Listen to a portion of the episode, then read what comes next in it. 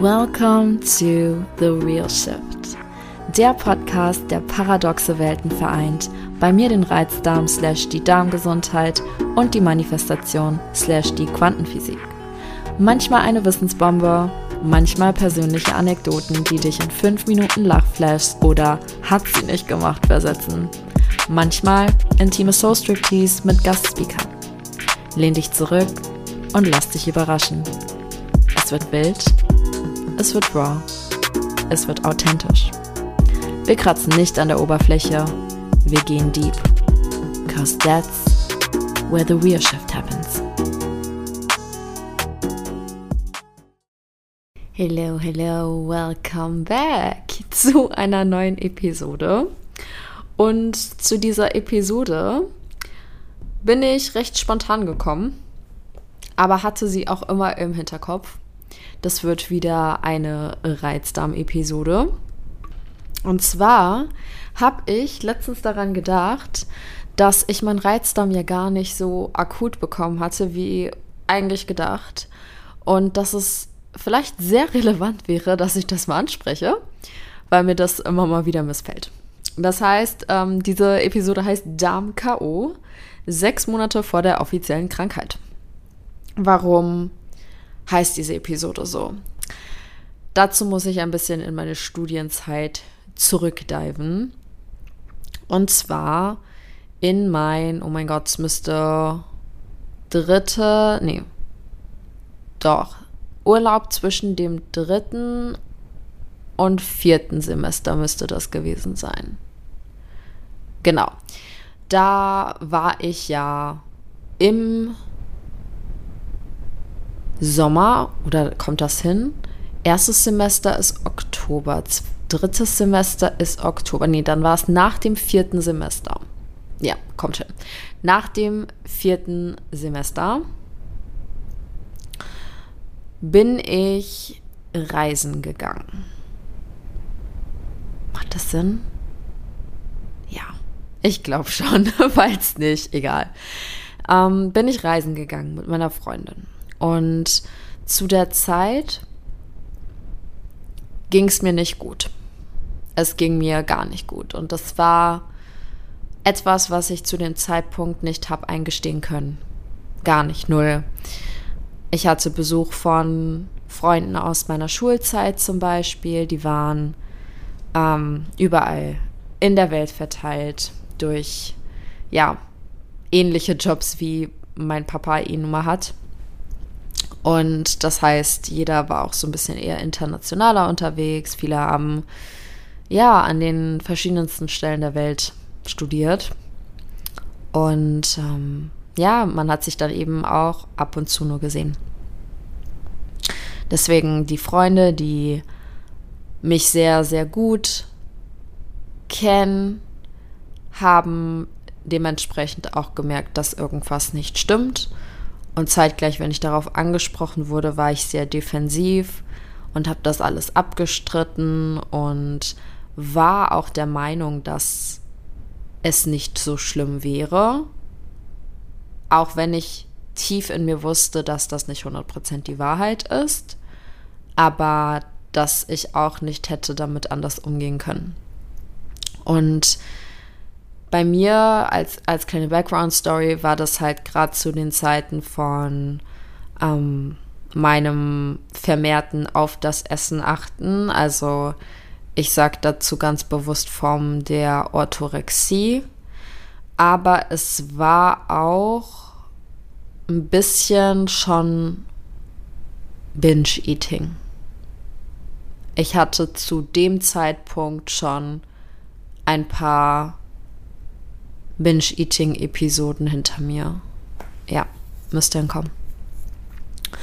Und das Ding daran war, dass ich sehr, sehr sportfokussiert war, sehr gesundheitsfokussiert war. Und deswegen sage ich ja zum Teil, ich wusste, dass irgendwas nicht stimmt, aber ich konnte mir das nicht logisch erklären, weil in meinem Kopf ich gedacht habe, ich mache alles richtig gesundheitstechnisch, weil ich ja ähm, Fitness-Influencern etc. gefolgt bin. Und demnach zufolge ja the best way possible gewählt habe, was Fitness und Ernährung anbelangt. Was natürlich im Nachhinein absolut katastrophal war. Aber das wusste ich zu dem Zeitpunkt nicht. Ich war immerhin 18, 19, ja, 19 Jahre alt. Also, ich war noch ziemlich jung. Und mit diesem Ganzen bin ich auf die Reise gegangen. Ich weiß sogar auch noch genau die Stunde vor dem, dass wir uns losgemacht haben, meine Freundin und ich, ist mir mein Kokosölglas runtergefallen. Ich hatte so Aggressionen bekommen, weil das neu war und ähm, 20 Euro oder so gekostet hat, so ein Liter Kokosöl. Und ich weiß, wie ich unfassbar krass ausgerastet war deswegen und sogar mir aufgefallen ist, dass es ein bisschen krass war ähm, oder too much war und ich echt überlegt hatte, den Trip zu canceln, deswegen. Also, wenn ich sage, emotional angekappt, es war schon sehr, sehr krass, aber ich habe dann gedacht, ja, okay, passiert, ist, was soll ich schon machen, ist halt jetzt doof. Ich war aber ultra irgendwie unter Stress, ich war unter Strom, ich war chronisch gestresst und ähm, habe mir deswegen aber auch gesagt, vielleicht ist es ganz gut, in Urlaub zu gehen. Und ähm, das Ding daran war, so ich liebe meine Freundin, ähm, wir waren super eng befreundet. Wir haben wirklich auch viel Zeit miteinander verbracht. Und da war auch nie irgendwie so, so Stress in irgendeiner Form. Ähm, doch ich wurde in ein Umfeld geschmissen, was ungewohnt war für mich. Und ich sage bewusst ungewohnt, weil es war jetzt nicht schlecht, sondern es war einfach so ungewohnt für mich, weil ich anders aufgewachsen bin, weil ich in meinem Kopf mit meinem Papa aufgewachsen bin. Und klar, ich habe meine Mama, ich habe meine Geschwister. Aber ähm, in meinem Kopf war ich manchmal wie so ein Einzelkind. Ja. Und dann in eine komplette Familie geschmissen zu werden, wie ich es sehr lange nicht erlebt hatte, war für mich overwhelming. Ich konnte damit überhaupt nicht umgehen. Und meine Freundin ist Serbin, das heißt, die sind super gastfreundlich, also wirklich over the top gastfreundlich. Ist immer der Gast zuerst, ähm, alles für den Gast. Und ähm, ich konnte das nicht annehmen. Ich konnte, also auf einem logischen Level wusste ich, ich bin eine junge Erwachsene, die zum Familientrip eingeladen wurde oder es war halt so, dass schon uns gesagt wurde, wir können da unser eigenes Ding machen, aber die natürlich ihre Reiseroute da machen. Und zeitgleich, ich, ich konnte gar nicht damit umgehen. Das war viel zu viel für mich, viel zu viel Liebe. Und da ist mir auch so richtig bewusst geworden, in dieser Reise, ich glaube, es waren drei Wochen, dass ich Dinge aufzuarbeiten habe, weil ja, die Gastfreundlichkeit war manchmal eben so, dass zum Beispiel beim Essen, und das war immer meist das Problem, dass wenn man von Ort zu Ort geht, es wird immer Essen angeboten und ich habe immer Nein gesagt, weil ich schon gegessen hatte oder weil ich schon satt war. Und das natürlich ein sensibles Thema bei mir nochmal war. Aber je mehr man mich darauf angesprochen hat, dass ich ja nicht esse oder ähm, dann auch diese Enttäuschung, desto mehr hat sich das in mir auch aufgebrodelt. Und ähm, zeitgleich hatte ich da das erste Mal im Leben, dass ich mich daran erinnern kann, in dieser Form Verdauungsprobleme gehabt. Deswegen Darm-KO ich hatte Ultraverstopfung. Und wenn ich sage Ultraverstopfung, dann meine ich nach einer Woche nicht aufs Klo gehen und gefühlt Klößen in mir, habe ich dann auch bemerkt, dass irgendwas nicht stimmt und alles daran getan, dass ich auf die Toilette gehen kann und es ging einfach nicht. Und wir haben echt wirklich alles versucht. Das war das erste Mal in meinem Leben, dass ich danach gegoogelt habe, was man bei Verstopfung tut. Also bei so einer richtigen Verstopfung tut. Und klar, in meinem Kopf, ich wusste ja, man kann Zäpfchen nehmen. So als Kind hatte man das vielleicht mal. Aber ähm, in meinem Kopf, ich habe ja alles versucht. Wir haben Pflaumen gekauft, wir haben Pflaumen eingelegt, wir haben Joghurt mit Leinsamen gemacht und ich habe super viel getrunken. Aber generell auch viel getrunken, daran lag es nicht. Ähm, aber es ging nicht, weil dieser, dieser Stress hat mich verstopft. Und ich weiß äh, noch, wie wir da im, im Einkaufscenter waren. Und da meinte ich so, okay, wenn die, Floh, äh, wenn die Leinsamen nicht helfen, dann muss ich mir Flohsamen holen. Ich habe noch Flohsamen geholt. Ey, ich habe so viele, so viele Datteln, Trocken, Trockenfrüchte, sonst was gegessen in der Zeit. Es die ersten Tage ging es trotzdem nicht. An Tag drei wurde ich dann erlöst nach meinen Versuchen, da was ähm, hinzubekommen. Nichtsdestotrotz war es danach nicht vorbei, sondern danach war meine Verdauung immer noch super träge. Und zu dem Zeitpunkt konnte ich das jetzt nicht zuordnen, warum das so war. Ich dachte mir halt schon, ja, okay, ähm, andere Lebensumstände, anderes Essen, viel mehr Fleisch, viel mehr ähm, Fett. Und ja, ich hatte auch, was das anbelangt, auf jeden Fall recht, weil von der Ernährung, die ich zu Hause gegessen habe, was wirklich hochgesund war, in Anführungszeichen, also so das, was man denkt, was gesund sein sollte, ähm, zu super mächtige, super fettige ähm, Gerichte, weil meine Freundin und ich auch sehr oft essen gegangen sind und dann habe ich irgendwie Fleisch in Erdnusssoße und sowas gegessen. Ähm, das hat meinem Darm nicht gut getan. Das hat er nicht abgekonnt. Er war nicht mehr darauf ausgebildet, sozusagen. Er konnte das nicht mehr verdauen. Und dann auch einfach von der Menge. Ich habe viel mehr gegessen, als ich zu Hause gegessen habe. A, weil ich einfach immer ein bisschen dazu genötigt wurde zu essen. Und B, weil ich auch neben dem Gesundessen ein Muster hatte, was war, ich muss das aufessen. Weil ähm, da auch wieder Mama aus Dritte Weltland den Spruch, ja, so in Afrika sind die Kinder arm, in Afrika gibt es nichts zu essen. Das habe ich auch öfters gehört. So die Kinder in Afrika, die Kinder in Afrika. Und mich immer gezwungen, das aufzuessen. Und ich weiß, auch hier wieder, ich habe den Spruch nicht nur von meiner Mama gehört oder von meiner Familie gehört. So, man hat diesen Spruch generell gehört.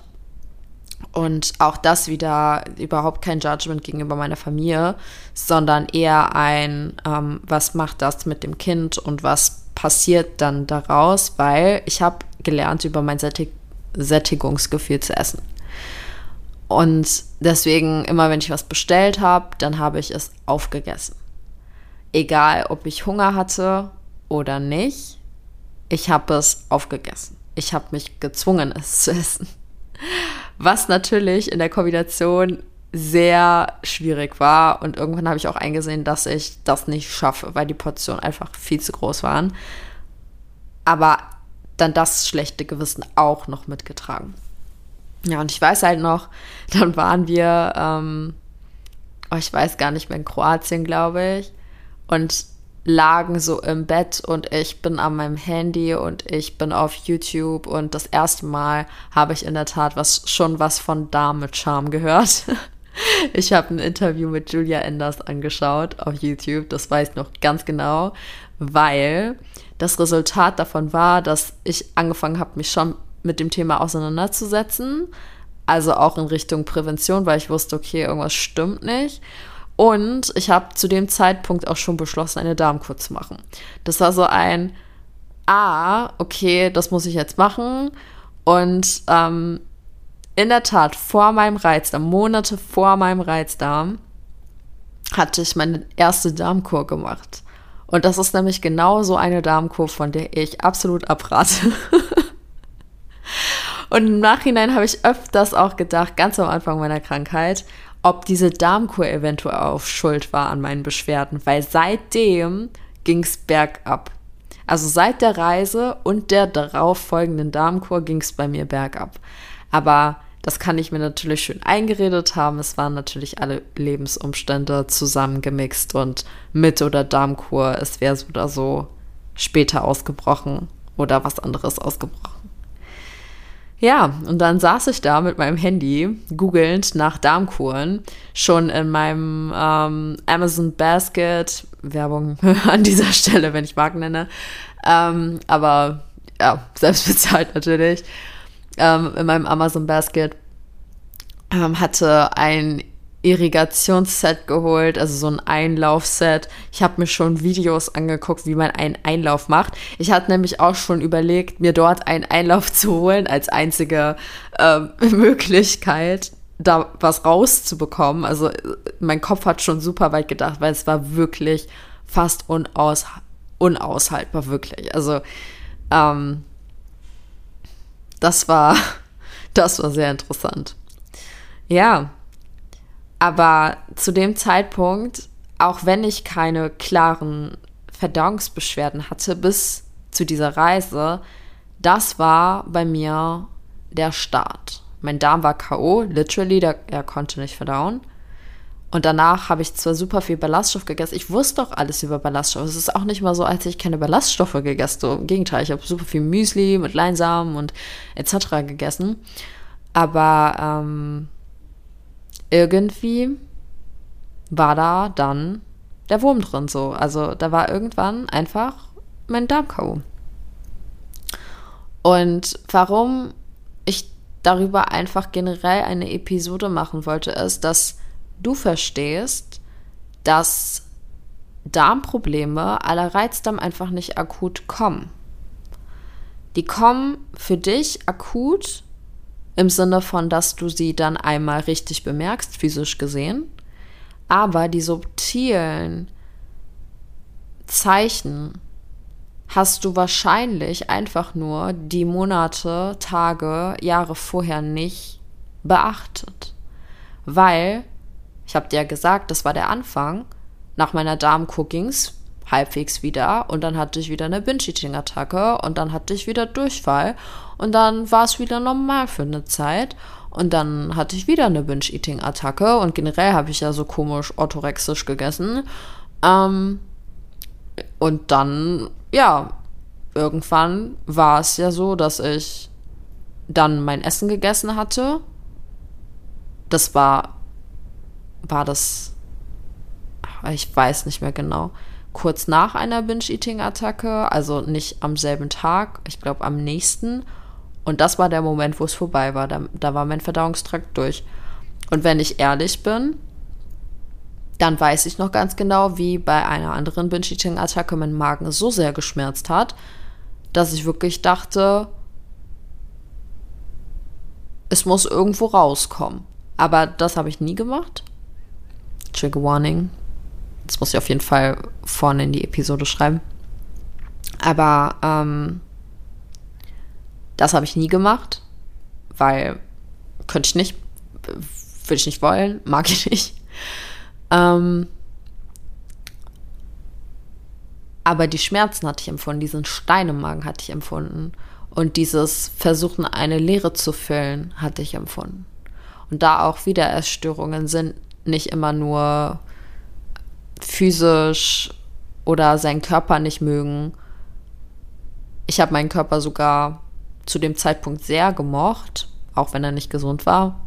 Aber ich, also ausgesehen habe ich körperlich gesehen vom Körperbau an sich gut, von meiner Lebensenergie auf jeden Fall nicht gut.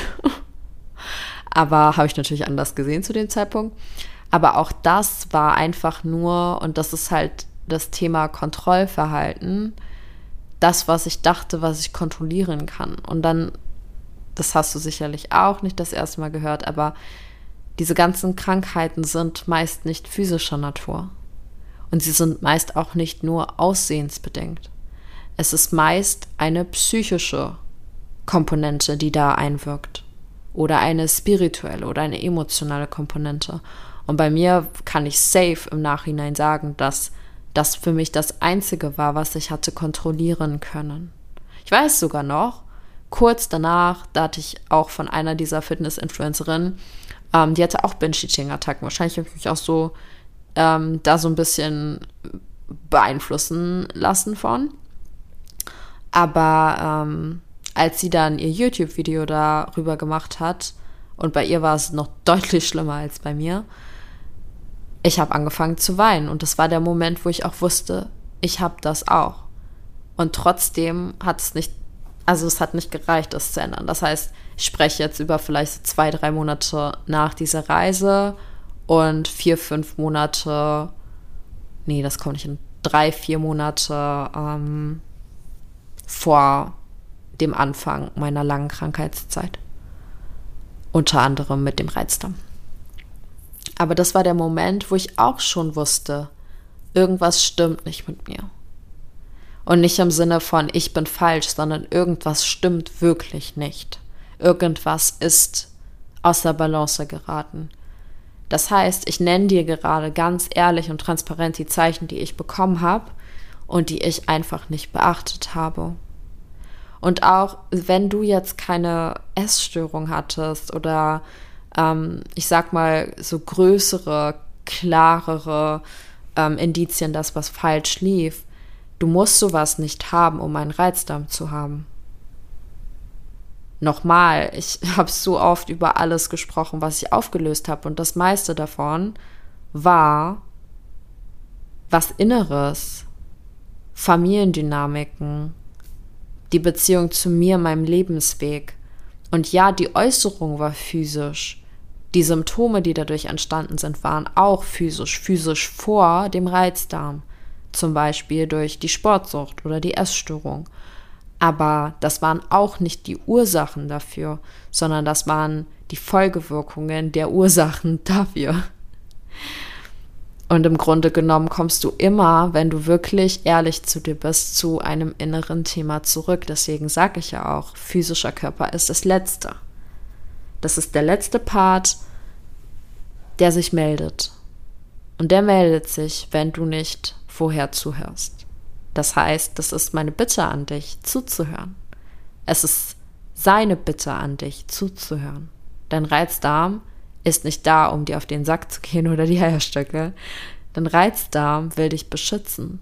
Dein Reizdarm möchte dich am Leben halten. Dein Reizdarm möchte, dass du wieder gesund wirst.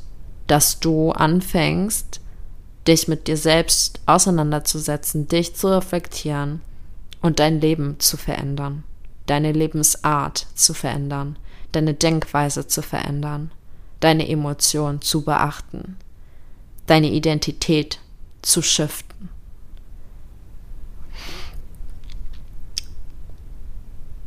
Ja,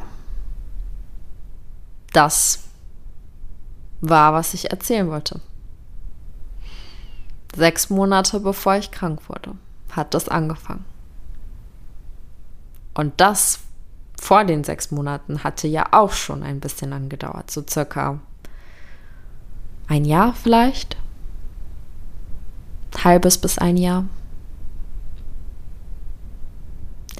Der Reizdarm, der entsteht nicht akut. Gesundheitliche Probleme entstehen nicht akut. Langwierige, die entstehen nicht akut. Ich wiederhole es.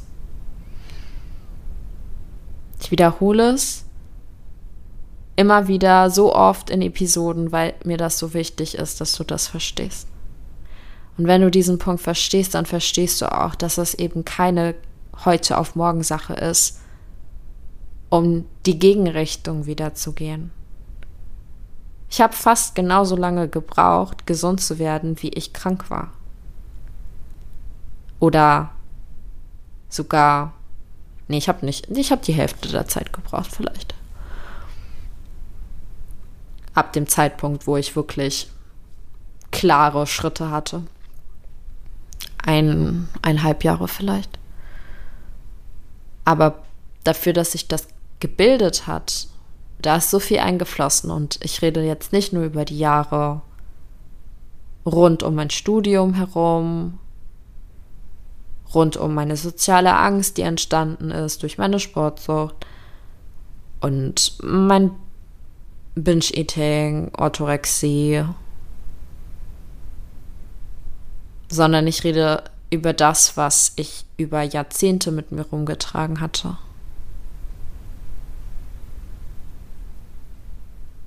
Zwanzig Jahre. Zu dem Zeitpunkt, als mir bewusst wurde, was es war. 20 Jahre. 20 Jahre Konditionierung. Und dafür kann man sagen, wenn, wenn du das einfach vergleichst, 20 Jahre Konditionierungen in so einer kurzen Zeit aufzuarbeiten oder anzufangen aufzuarbeiten, weil ich würde sagen, gewisse Themen, die werden immer mal wieder in Nuancen auftreten, sowas wie Grenzen setzen, ähm, nicht dem People-Pleasing verfallen, sich selbst an erste Stelle zu setzen, seine Stimme einzusetzen und stark zu sein und mutig zu sein. Ich denke, diese Themen werden immer mal wieder getestet werden. Aber andere größere Themen hatte ich zu dem Zeitpunkt angefangen aufzuarbeiten. Und verhältnismäßig sind zwei Jahre versus 20 Jahre, wo es entstanden ist, nichts. Das ist einfach auch so das Stück weit Motivation, was ich dir auch mitgeben möchte. Das ist einfach wichtig für dich, Geduld zu haben es ist wirklich so unfassbar wichtig, dass du dich auf deiner persönlichen Selbstheilungsreise nicht unter Druck setzt, weil das Ziel ist es, mit dir selbst im Reinen zu sein. Egal wie lange es dauert. Egal, ob du nach zwei Wochen schon ein Resultat siehst oder nach zwei Monaten oder nach zwei Jahren. Das ist irrelevant weil, und da auch wieder, und das ist das, was, was ich aus dem Manifestationsbereich mitnehme und auch immer wieder preache, preach AF und selbst danach lebe, wenn dein Wunsch wirklich dein Wunsch ist, ist der unverhandelbar. Unverhandelbar. Es gibt kein eventuell. Nein. Und das habe ich auch schon öfters gesagt. Bei mir gab es kein, ich werde mein Leben lang krank sein, auch wenn mir Ärzte das einflößen wollten. Auch wenn sie mir wortwörtlich mehrmals gesagt haben, du musst lernen, ein Leben lang mit Schmerzen zu leben. Ich habe das nicht akzeptiert und diese es nicht akzeptieren Art war das, was mich vorangetrieben hat, eine andere Lösung zu finden. Die Unverhandelbarkeit dieses Wunsches, die Unverhandelbarkeit meiner Gesundheit war das, was mich angetrieben hat und war das, was mich auch hierher gebracht hat und ist auch das, warum ich anderen Menschen helfe.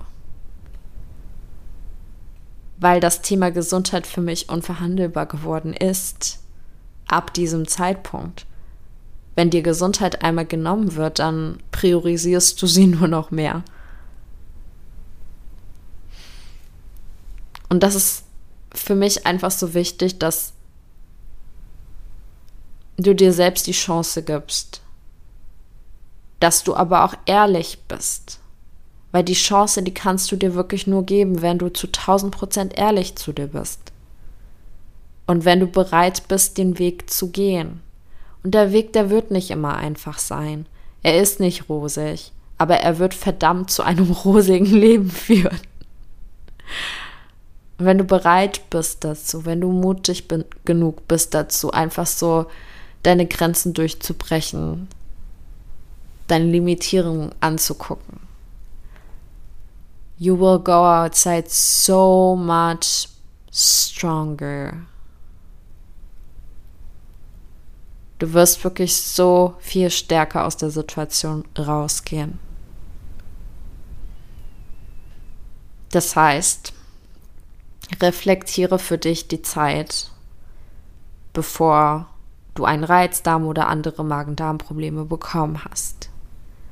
Und zwar nicht nur die Woche davor, sondern die Monate davor, vielleicht das Jahr davor.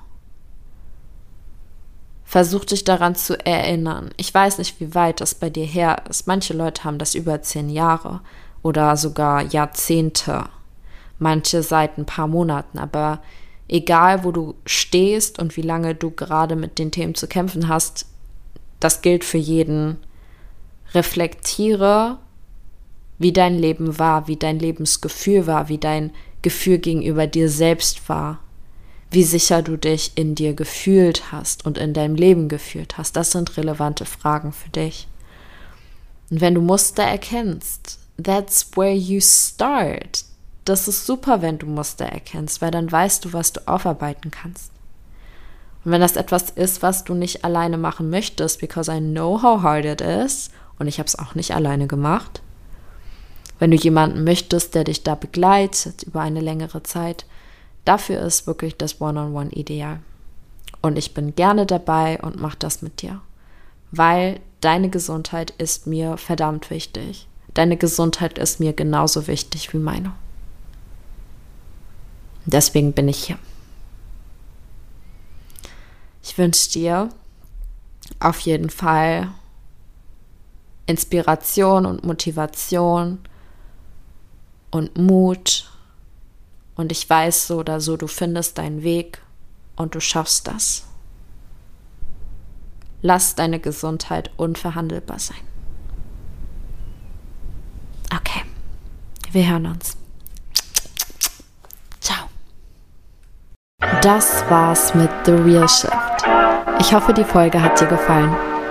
Wenn du ein bisschen Blut geleckt hast und mit mir in tiefere Sphären diven willst, schau dir meine Website an Dort findest du von Masterclasses über Self-Paced DIY-Programme bis hin zu One-on-One -on -One alle Möglichkeiten, um mit mir an dir zu arbeiten. Teil doch gerne deinen Number One Nugget bei Insta in deiner Story und verlink mich oder schreib mir eine DM at DivineDown mit deinen Erkenntnissen, eigenen Erfahrungen und Future Topic Wünschen. Hinterlasse gerne eine 5-Sterne-Bewertung um den Themen mehr Aufmerksamkeit zu geben und dabei zu helfen, die Welt zu enttabuisieren. Wir hören uns dann nächsten Montag. Dein Nüini.